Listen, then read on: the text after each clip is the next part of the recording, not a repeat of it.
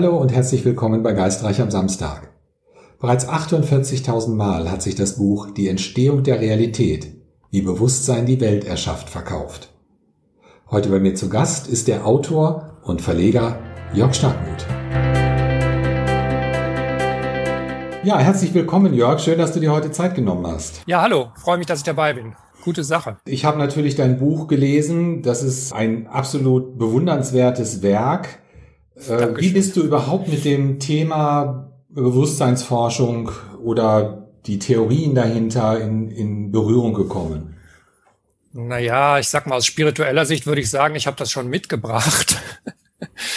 ich habe damals im Konfirmandenunterricht schon ein Glaubensbekenntnis geschrieben, das nicht, sagen wir mal, kirchenkonform war. Und es war aber so formuliert, dass der äh, Pastor so beeindruckt war, dass er es in der, im Gottesdienst tatsächlich vorgelesen hat. Also da merkte man, mit 14 war ich da schon dabei, mir, mir, mir so grundlegende Fragen zu stellen. Und ich war, war immer irgendwie interessiert daran, wie funktioniert das eigentlich? Wie funktionieren Dinge? Wie funktioniert Technik? Wie funktioniert Natur?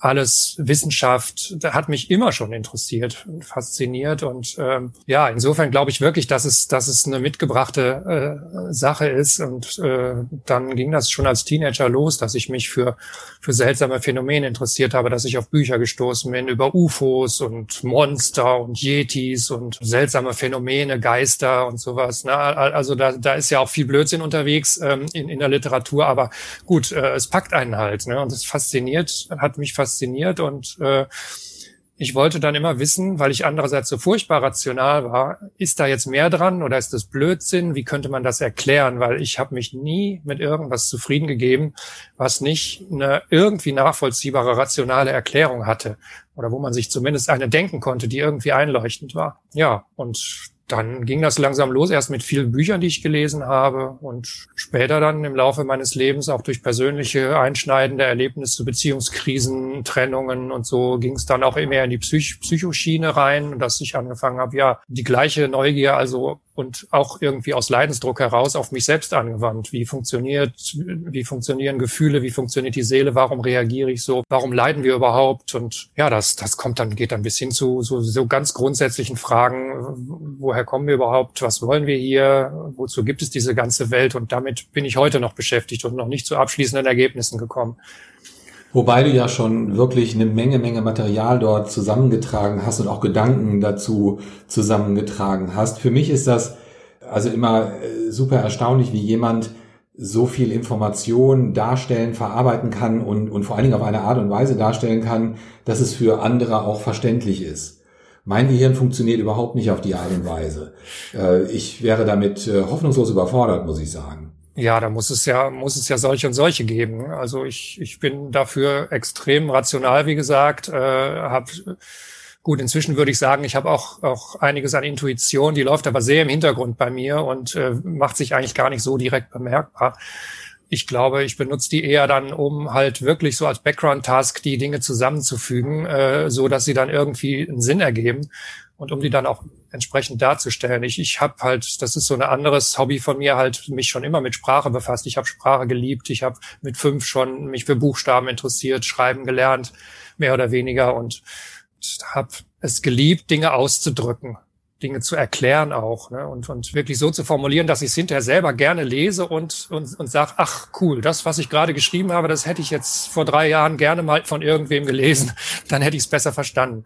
Das ist so ein bisschen so eine Berufung, die ich sehe, dass ich äh, Dinge kanalisiere, sortiere, äh, verknüpfe, die ich jetzt so zusammensammle und äh, die dann so präsentiere, dass es anderen Menschen jetzt auch wirklich helfen kann beim Verständnis. Äh, leider ist es bisher wirklich so, dass ich hauptsächlich äh, Erfahrung anderer Leute sammle und selbst ist so im spirituellen Bereich bei mir noch nicht so viel passiert, was ich, äh, was jetzt aufschreibenswert wäre. Äh, ich habe keine, keine außerkörperlichen Erfahrungen oder sowas, obwohl ich es wirklich, wirklich gerne hätte da fehlt mir im Moment die Disziplin. wir haben neulich schon mal drüber gesprochen, als wir uns privat unterhalten haben. Im Moment bin ich halt mehr so eine Art Journalist. Ich ziehe los und gucke, was erleben die Leute und was haben sie sich dazu gedacht und bringe das in so einen Kontext äh, und, und komprimiere das sozusagen und äh, bringe das in eine Form, wo möglichst viele Leute, zumindest die, die so ein bisschen rational ticken wie ich und wie du, glaube ich, auch, äh, damit was anfangen können. Ja, auf jeden Fall. Und ich finde, das ist dir auch sehr, sehr gut gelungen. Für mich, ich bin ja eher der derjenige, der rechtsgehirnlastig ist, sage ich jetzt mal, also sehr intuitiv unterwegs und ich habe eher Probleme mit der analytischen und logischen äh, Seite schon in der Schule. Ich war so ein katastrophaler Schüler und habe das äh, heute weiß ich, warum das so war und äh, das ähm, fasziniert mich, wie Menschen eben so komplexe Dinge darstellen können. Aber ohne so Menschen wie dich wären so Menschen wie ich auch nicht äh, viel wert, sage ich mal, denn das gibt mir Anhaltspunkte in meinen außerkörperlichen Erfahrungen beispielsweise, wo ich sagen kann, oh, okay, das schaue ich mir mal an. Wie sieht denn das tatsächlich in der Praxis aus? Stellt sich das tatsächlich so dar, wie der Jörg ähm, das dort formuliert hat? Oder nehme ich das auf eine andere Art und Weise wahr und, und oder ist es vielleicht auch anders? Aber vieles, von dem du da schreibst, äh, sehr vieles sogar, ähm, entspricht meinen Erfahrungen auch und meiner Beobachtung. Nur könnte ich es, wie gesagt, nicht in so schöne Worte fassen wie du. Ja, das freut mich. Also letztlich sind wir ja auch ein Team. Also wir alle sind ja ein Team, die wir irgendwie in Berührung geraten. Und ich, ich sehe ja auch, äh, das kommt ja aus dem Buch aus, auch zum Ausdruck. Ich halte das nicht für Zufall, dass, dass man die Menschen trifft, äh, mit denen man sich in, in gewisser Weise so konstruktiv vernetzen kann. Ich kann an dieser Stelle vielleicht auch noch erwähnen, du bist nicht nur Autor und Verleger, sondern du bist Lektor und Übersetzer. Deine Spezialität sind tatsächlich Worte. Und äh, ja. du äh, hast in deinem Verlag ja auch einige große Namen aus, aus der, ähm, ja, ich, ich mag das Wort gar nicht so, die Esoterik-Szene, aber es sind ja wirklich Experten wie William Buhlman beispielsweise, die du übersetzt hast und äh, in deutscher Sprache verlegst. Und das sind ja auch Aufgaben, die du, dir, die du dir angenommen hast, die nicht so ganz einfach sind. Denn da geht es darum, tatsächlich komplexe, nicht physische Phänomene in physisches Vokabular zu fassen.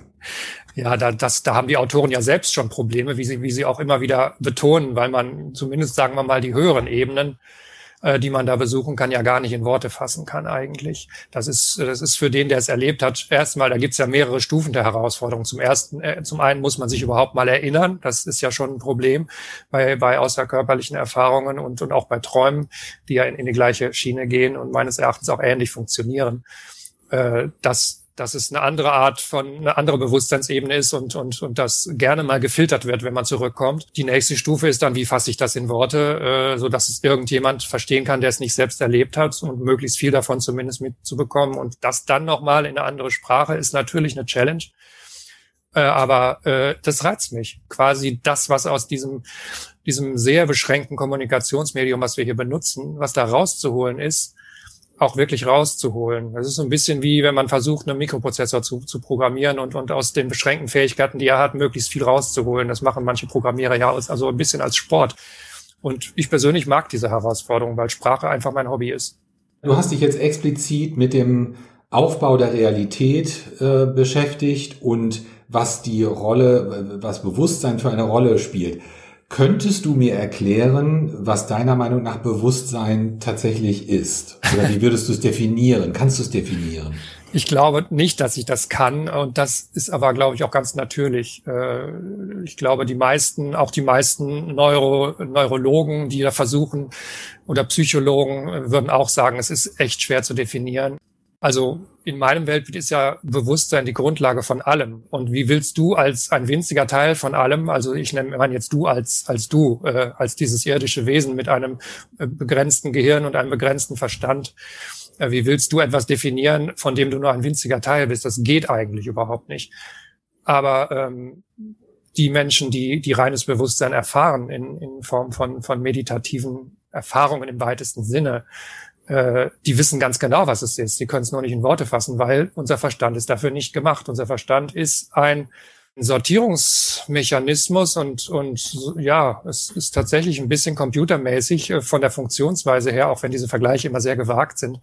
Wir unterteilen die Welt in, in Objekte. Das tun wir gedanklich, aber in Wirklichkeit gibt es keine Objekte. Es, es gibt ein, es gibt ein Kontinuum aus, aus, aus vibrierenden Quantenfeldern. Das ist vielleicht noch der Begriff, der, der am ehesten der Wahrheit nahe kommt. Und wir machen daraus diese, diese objektorientierte Struktur, in der wir überhaupt irgendetwas sprachlich erfassen und erklären können. Um etwas sprachlich zu beschreiben, brauchen wir gedankliche Objekte, denen wir Namen geben können. Wir müssen die quasi in Gedanken hin und her schieben, in Schubladen packen, mit, mit, mit Aufklebern versehen, wo Namen draufstehen, wo Erklärungen draufstehen. Und das Gesamtkontinuum von allem, das Bewusstsein letztlich ist aus meiner Sicht, äh, lässt sich in dieses System nicht reinpressen.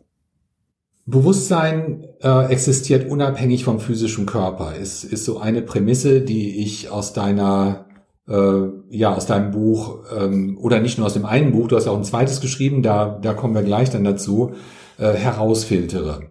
Äh, um das verständlich für den, sag ich mal, Otto Normalverbraucher zu halten. Ja, prinzipiell sehe ich das auf jeden Fall so. Das ist natürlich ein, ein Riesendiskussionsthema und, und viele würden dem vehement widersprechen oder zumindest behaupten, dass es überhaupt keine Beweise dafür gibt. Mit den Beweisen ist das sowieso so eine Sache. Beweisen kann man eigentlich gar nichts. Das ist für, aus der Sicht eines, eines wissenschaftlich denkenden Menschen natürlich extrem unbefriedigend. Beweise kann man in der Mathematik führen. Ja, das liegt aber auch nur daran, oder vielleicht in der Logik, aber das liegt nur daran, dass man da äh, auch wiederum sehr begrenzte Wahrheitssysteme betrachtet. Die haben ihre festen Regeln und man kann sagen, innerhalb dieses, dieses Systems ist diese Aussage wahr, weil man die und die Regeln anwenden kann und dann kann man eine, eine schlüssige Schlussfolgerung ziehen und das nennt man dann einen Beweis. Aber der Beweis gilt nur innerhalb des Systems.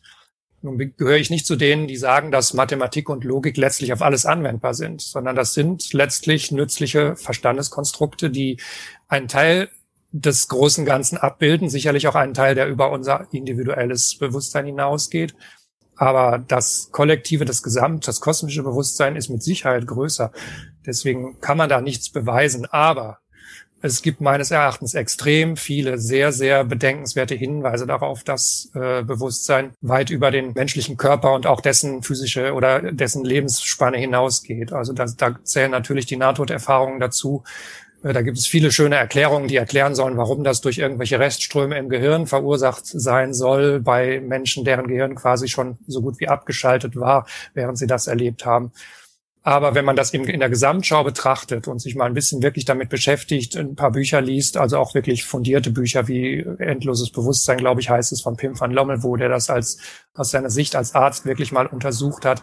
Das sind ja Menschen, die die die nicht esoterische Spinner sind, sage ich mal jetzt, um mal so ein Klischee äh, in den Raum zu werfen, sondern das sind ja Menschen, die selbst sehr rational sind und irgendwann auch wirklich zu dem Schluss gekommen sind, nein, die Erklärungen reichen nicht aus dann die, die außerkörperlichen Erfahrungen auf anderen Ebenen, die äh, haben so viel Schlüssigkeit in sich, so viel Komplexität und so viel Überraschendes auch, dass man eigentlich kaum vernünftig annehmen kann, dass die wirklich aus der Fantasie eines einzelnen Gehirns entstehen können. Das heißt, diese Menschen erleben zumindest in einigen dieser Erfahrungen wirklich etwas, was im herkömmlichen Sinne objektiv ist, was also über sie selbst hinausgeht. Also das, sie, die bezeichnen das ja selbst gerne als Konsensrealität, also eine Realität, die nicht nur von einem Individuum projiziert wird, wie, wie so ein gewöhnlicher Traum das in der Regel ist, aber dass eine kollektive Schöpfung von zumindest einer bemerkenswert großen Gruppe ist, wodurch, diese Realität dann eben auch stabil wird und, und feste Regeln erhält. Und meines Erachtens gilt das für unsere physische Realität genauso. Und das funktioniert alles nur, wenn wir davon ausgehen, dass Bewusstsein äh, über das Individuum hinausgeht und die Individuen nicht nur miteinander vernetzt, sondern auch wirklich ein kollektives etwas darstellt, das über die einzelnen Individuen weit hinausgeht. Also quasi so eine Art Gruppenwesen. Das habe ich in meinem Buch ja auch versucht darzustellen. Aus meiner heutigen Perspektive fände ich es auch schon fast ein bisschen zu vermessen, äh, vermessen zu sagen, ähm, das hier ist der Mittelpunkt, das ist alles, was, was es gibt ist für mich heute aus meiner, mit meiner Erfahrung und, und in meinem Hintergrund, ähm, kann ich das, habe ich da überhaupt keine Resonanz mehr dazu. Denn da stellt sich so viel mehr dar. Äh, und ich habe jetzt auch einige Gespräche mit äh, Menschen innerhalb dieser Podcast-Serie geführt, die mir ihre Erfahrungen beschreiben, die also so äh, sehr mit meinen Erfahrungen übereinstimmen, obwohl wir uns noch nie vorher gesehen haben, nie vorher getroffen haben und trotzdem weiß ich so, okay, ähm, das bestätigt mich in, auch in meiner Annahme und in meiner Realitätssuche. Ja, bis hin zu Menschen, die ja sogar äh, gemeinsam solche Dinge erleben. Das passiert zwar nicht so oft, aber es gibt ja Berichte davon. Vom Tom, Tom Campbell zum Beispiel erwähnt sowas. Oder Robert Bruce erwähnt sowas auch, äh, dass er mal seine Kinder getroffen hat und die das auch hinterher bestätigt haben. Äh, also dass Menschen quasi äh, sowohl bei Träumen übrigens interessanterweise als auch bei außerkörperlichen Erfahrungen, wo ja die Grenze sowieso strittig ist unter Experten, ob es da überhaupt eine Grenze gibt, in beiden Fällen gibt es gemeinsam erlebte Erlebnisse, die hinterher abgeglichen wurden. Und allein das ist für mich also ein, ein, ein unglaublich äh, faszinierendes Argument. Äh, ja, äh, da, da bin ich da, da kann ich kurz mal was zu sagen. Ich habe das äh, auch als Teil meiner Workshops äh, dass wir sogenannte Gruppenausflüge machen in nicht physische äh, Regionen, wo wir uns ein ganz bestimmtes Ziel setzen. Oh. Und dann haben wir meinetwegen 10, 12 Teilnehmer, die alle mit derselben Absicht reisen. Und es ist erstaunlich, wie viele sich gegenseitig wahrnehmen und auch ihre Umgebung, in der sie sind, ähnlich beschreiben. Es ist natürlich immer eine individuelle Wahrnehmung und hier auch so ein individueller Übersetzungsapparat am Gange, der bestimmte ähm, ja, Eindrücke erstmal in das Repertoire des Einzelnen einspeichern muss und dadurch kommen bestimmte Unterschiede zusammen. Aber wenn man sich dann den Bericht von zwölf Leuten anhört und acht davon waren definitiv an derselben Stelle und haben sich auch untereinander wahrgenommen und können das beschreiben, das sagt ja auch schon aus, dass da äh, mehr ist als das, was wir mit dem bloßen Auge erkennen. Ja, definitiv. Und wenn du hier in unserer ganz normalen Welt zum Beispiel einen Autounfall hast und befragst dann zehn Zeugen, dann kriegst du auch zehn unterschiedliche Geschichten. Genau. Da hat auch jeder im Grunde seine Realität. Und äh, die, dass es da Unterschiede gibt, beweist erstmal überhaupt nichts. Das ist eigentlich, das zeigt eigentlich nur, dass jeder seine individuellen Filter hat. Und bei außerkörperlichen Erfahrungen hast du ja, hast du ja keine starren Sinnesorgane dazwischen. Das heißt, allein schon deswegen gibt es da natürlich eine größere Bandbreite an Interpretation, wie das Ganze dann ausgewertet wird. Du hast da gerade so ein schönes Stichwort gesagt, individuelle Realität. Äh, äh, vielleicht kannst du mir da ein bisschen Licht in, in, in dieses Thema bringen. Es gibt die individuelle Realität. Äh, gibt es darüber eine gemeinschaftliche Realität? Die muss es geben, sonst würden wir uns hier wohl nicht unterhalten und sonst hätten wir auch keine Zuschauer, würde ich mal behaupten.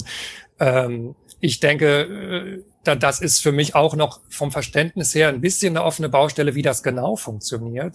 Die meisten spirituellen Quellen, so gechanneltes Material und so, äh, betonen immer sehr, dass die, die Realität, die ich erlebe, erstmal sehr individuell ist. Wirklich ganz, ganz meine eigene Schöpfung. Aber wenn ich nun betrachte, dass wir ja über das Bewusstsein, was ja weit über mich hinausgeht und über dich, irgendwie verbunden sind, dann muss da auch eine übergeordnete Realität existieren. Denn wenn wir sagen Bewusstsein, das ist vielleicht, kommt dann der Definition, nach der du gefragt hast, noch am nächsten. Bewusstsein ist äh, sozusagen schöpferisches Gewahrsein, ja, also, also Geist, der sich selbst so differenziert, dass er sich selbst in differenzierter Form wahrnehmen kann und erleben kann. Das ist ja so eine gängige Interpretation, die mir auch sehr nahe liegt quasi.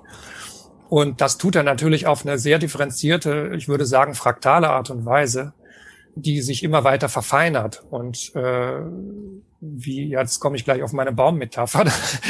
ja, da, da äh, bin ich ganz dankbar drüber, denn da würde ich ganz gerne auch noch mit dir drüber sprechen. Äh, vielleicht erwähnen, bevor wir die Baummetapher ins Spiel bringen, würde ich ganz gerne ähm, dein Buch äh, dazu erwähnen ja, mit dem Titel Das Blatt, das vom Himmel erzählte. Und äh, für mich ist dieses Buch äh, wirklich ein äh, ganz außerordentliches Leseerlebnis gewesen, muss ich sagen, weil es in einer sehr simplen, äh, für selbst für fast würde ich sagen für Kinder verständlichen Sprache ein Modell beschreibt, was du in, in, in diesem Buch natürlich auf einer ganz wissenschaftlichen Art und Weise zusammengetragen hast. Aber äh, ja, wenn du da mal was zu sagen magst zu dem ja, ich verwende diese Metapher einfach auch immer gerne zur Erklärung, weil es das dieses fraktale Bewusstseinsmodell, das, das ich äh, mir so zusammengereimt habe, äh, ganz gut erklärt. Also aber ein Fraktal ist ja eine Struktur, die sich im Großen und im Kleinen ähnelt und sich immer wiederholt und sich immer feiner verzweigt und ähneln. Und äh, von diesen Fraktalen gibt es sehr, sehr viele und äh, gibt es auch wunderschöne Grafiken zu, kann man gerne mal googeln, auch als Animation. Und äh, ein einfaches Beispiel für so ein Fraktal ist halt ein Baum, der sich von seinem Stamm in so dicke Äste verzweigt und ähm, dann in feinere Zweige bis hin zu den Blättern, die wiederum dann wieder in sich so eine Struktur wie ein Baum haben mit, mit Verästelungen, die sich immer feiner verzweigen. Das findet man in der Natur sehr oft, wahrscheinlich, weil einfach äh, diese einfachen Algorithmen, die sowas erschaffen können, auch in, in der Natur wirksam sind in gewisser Weise. Ähm, und der Baum ist insofern eine schöne Metapher, die kann man wunderbar benutzen, weil, weil wir in gewisser Weise als Individuen sind wie diese Blätter am Baum. Äh, wir halten uns für getrennte Wesen, wir sind uns irgendwie ähnlich, aber wir sind halt einzeln. Ja, und äh, wir sind nun alle an einem Zweig das äh, bedeutet, wir leben in einer gemeinsamen Basisrealität, sagen wir mal, die so eine Art Konsens erzeugt. Äh, aber im Prinzip halten wir uns für getrennte Wesen, sind wir aber gar nicht. In der Geschichte in dem Buch äh, äh, erzähle ich das quasi aus der Sicht von so einem einzelnen Blatt, das am Anfang auch von dieser Illusion ausgeht, ein, ein getrenntes Ich zu sein und äh, das dann nach und nach begreift, auch dadurch, dass es eben äh, letztlich den sogenannten Tod erlebt, dabei aber nicht verschwindet, äh, sondern nach und nach begreift, wie dieser Baum eigentlich aufgebaut ist und dass es schon immer ein Teil davon war und dass es überhaupt keine Trennung zwischen dem, dem Baum, dem, dem, dem Ast, dem Zweig und dem Blatt gibt, sondern dass da nur jede Menge Missverständnisse existieren, die vielleicht zu solchen Vorstellungen führen, die auch ganz interessant sein können und die vielleicht das Leben auch spannend machen, ich meine, wir sind nicht umsonst durch den Schleier des Vergessens hierher gekommen, sage ich mal so, damit wir hier was erleben können, was wir niemals erleben könnten, wenn wir die ganze Zeit wissen, ich bin ja nur ein Baum und jetzt will ich mal wissen, wie das ist, ein Blatt zu sein. Das kann er erst dann wissen, wenn er das vorübergehend mal vergisst, dass er eigentlich der Baum ist. Und das habe ich versucht in dieser Geschichte so ein bisschen darzustellen. Und deswegen ist, liegt mir dieses Buch auch irgendwie sehr am Herzen, äh, weil ich es da auf eine ganz andere Weise verpacke und ich hoffe auch nochmal einer ganz anderen Zielgruppe zugänglich mache, dieses Weltbild. Das ist dir ganz fantastisch gelungen auch damit. In dieser Geschichte ähm, da hat das Blatt einen, einen freien Willen. Äh, uh, schweres Thema. ja, schweres Thema, aber ein Thema, was sich, was natürlich auch hinterfragt werden will. Ne? In verschiedenen ja. Realitätsmodellen gibt es ja unterschiedliche Ansätze dazu. Wie siehst du das? Haben wir einen freien Willen grundsätzlich oder ist alles vorbestimmt? Also ich muss ganz ehrlich sagen, da bin ich auch subjektiv. Ich will einfach nicht, dass alles vorher bestimmt ist. Und das ist natürlich keine sehr wissenschaftliche Herangehensweise. Aber ähm, das wäre für mich einfach sehr unbefriedigend. Ich sag mal so, in der Quantenphysik gibt es ja die viele Weltendeutung die behauptet, dass in jedem Moment, wenn ein, eine quasi eine Entscheidung stattfindet, nicht nur eine bewusste Entscheidung, sondern auch wirklich eine mikroskopische Quantenentscheidung, was jetzt passiert auf der Quantenebene, dass jedes Mal eine komplett neue Realität entsteht und parallel dazu eine andere, in der beide Varianten quasi dann äh, manifestiert werden, aber unabhängig voneinander, so dass die miteinander nicht mehr in Kontakt treten. Wenn man das mal weiter spinnt, dann würde das bedeuten, wann immer ich irgendetwas entscheide, würde eine andere Variante von mir das Gegenteil entscheiden und erleben. Und äh, das würde bedeuten, dass der freie Wille, der zu dieser Entscheidung geführt hat, überhaupt gar nicht frei war, sondern eine Illusion. Denn in Wirklichkeit habe ich mich nur aufgespalten und habe überhaupt nicht die Wahl gehabt, das nicht zu tun. Ja, das heißt, wir würden wirklich alle denkbaren Varianten durchspielen als Parallelexistenzen, einfach um es alles zu erleben. Für mich persönlich wäre das sehr unbefriedigend. Ich habe äh, vielleicht auch deshalb das Modell bevorzugt, unter Vorbehalt, äh, dass es sich als falsch herausstellen könnte, äh, dass äh, es einen Raum von Möglichkeiten gibt, in der tatsächlich diese Varianten alle in gewisser Weise vorhanden sind als Potenzial, aber dass ich dennoch die freie Wahl habe, was davon ich erleben will die Wahl ist dann insofern immer noch ein bisschen unfrei, als ich äh, von den kollektiven Bedingungen, in die ich mich selbst hineinbegeben habe, inklusive meiner eigenen Programmierung meines Gehirns, um die es im Buch ja auch geht, in meinem ersten Buch. Äh, dadurch werde ich natürlich in meiner Wahlfreiheit erstmal scheinbar beschränkt. Aber das gehört dann tatsächlich zu diesem irdischen Spiel dazu äh, sich diesen Beschränkungen auszusetzen und die Konsequenzen zu tragen und vielleicht dann auch darüber hinaus zu wachsen. Aber im Grunde würde ich in dem Modell sagen, haben wir im Prinzip den freien Willen und beschneiden ihn uns letztlich nur selber um der Erfahrung willen. Aber ja, das klingt für mich und aus meiner Beobachtung äh, auch sehr stimmig, was du da sagst, wobei das ein so komplexes Thema ist, wenn immer ich in einer außerkörperlichen Erfahrung eine, ähm, ja, ich sage mal, das, äh, äh es gibt dort eine Umgebung, die ich als Logistik- und Planungszentrum beschreiben würde, äh, in, in einer Dimension. Und wenn immer ich versuche, mir dort komplexe Zusammenhänge darstellen zu lassen, wird mir häufig gesagt, ähm, das kann dein Erbsenhirn nicht greifen. Da ist, da ist ein Limit irgendwo, weil das über unsere menschliche Vorstellungskraft hinweggeht. Und ich komme manchmal zurück mit dem Gefühl, Informationen empfangen zu haben, teilweise sehr geballt, aber nicht in der Lage zu sein, diese äh, zu veräußerlichen oder niederzuschreiben.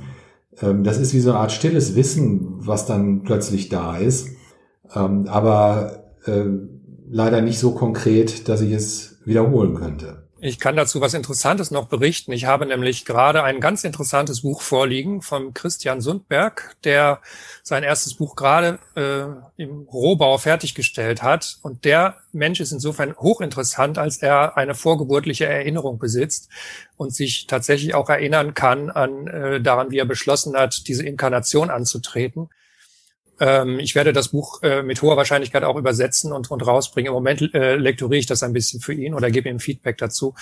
Und äh, er hat es tatsächlich so erlebt, dass er ähm, die Inkarnation vorher durchgecheckt hat, ausgehend von den Ausgangsbedingungen, äh, den, der Auswahl der Eltern und so weiter. Und dass er da eine Art Flussdiagramm hatte, was wirklich Tausende von Millionen von Möglichkeiten beinhaltet, die passieren könnten. Und das dann abgecheckt hat im Hinblick auf seine, seine Zielsetzung, welche Erfahrung er denn machen will und äh, zusammen mit seinen, seinen äh, Geistführern quasi dann das ausgewählt und für gut befunden hat. Das heißt, da gibt es tatsächlich diese Art Möglichkeitsraum, aber es äh, klang für mich dann so, wobei ich das noch nicht abschließend sagen kann, wie er das betrachtet, da muss ich ihn nochmal interviewen, äh, dass er letztlich dann doch nur einen dieser Pfade wirklich manifestiert hat in diesem Leben. Ja, äh, genauso nehme ich das im Prinzip auch wahr. Äh, für mich stellt sich immer noch die Frage, ähm, Reinkarnation. Das Wort sagt schon Reinkarnation, dass es in einer linearen Gestalt oder in einem linearen Verfahren äh, passiert. Und da bin ich jetzt nicht mehr so ganz konform, weil mir immer wieder gesagt wird äh, da drüben, dass die Zeit, ähm, so wie wir sie hier haben in unserem Modell der physischen Realität, nicht anwendbar ist auf nicht physische Realitäten. Und dass unterschiedliche äh, Realitätsmodelle auch unterschiedliche wenn man überhaupt von Zeit reden darf, Zeiten haben. Äh, das finde ich jetzt auch hochspannend, was unter Umständen die Möglichkeit eben auch äh, darstellt, dass diese ganzen Inkarnationen womöglich parallel laufen oder in, in, sich sogar überschneiden also dieses Thema nichtlineare Zeit ist für mich eine Riesenbaustelle, weil ich ein, ein, ein sehr starker Verstandesmensch bin und mein Verstand kann erstmal nur linear, der, der ist einfach so angelegt und das ist, gilt, glaube ich, für jeden Verstand von Hause aus. Ich frage mich, inwieweit man äh, über dieses lineare äh, Weltbild überhaupt hinausgehen kann, wenn man es rational erklären will. Ich habe manchmal so intuitive Vorstellungen, wie äh, dass man diese, diesen linearen äh, so Punkte mit einer Linie verbunden, dass man das ersetzt durch ein Netzwerk, das so Maschen hat, ja, die vielleicht auch, äh, ich habe immer gedacht, na ja, aber wenn ich jetzt, wenn ich jetzt im Mittel, äh, in, in meinem nächsten Leben im Mittelalter inkarniere und da die Geschichte verändere, das funktioniert doch gar nicht.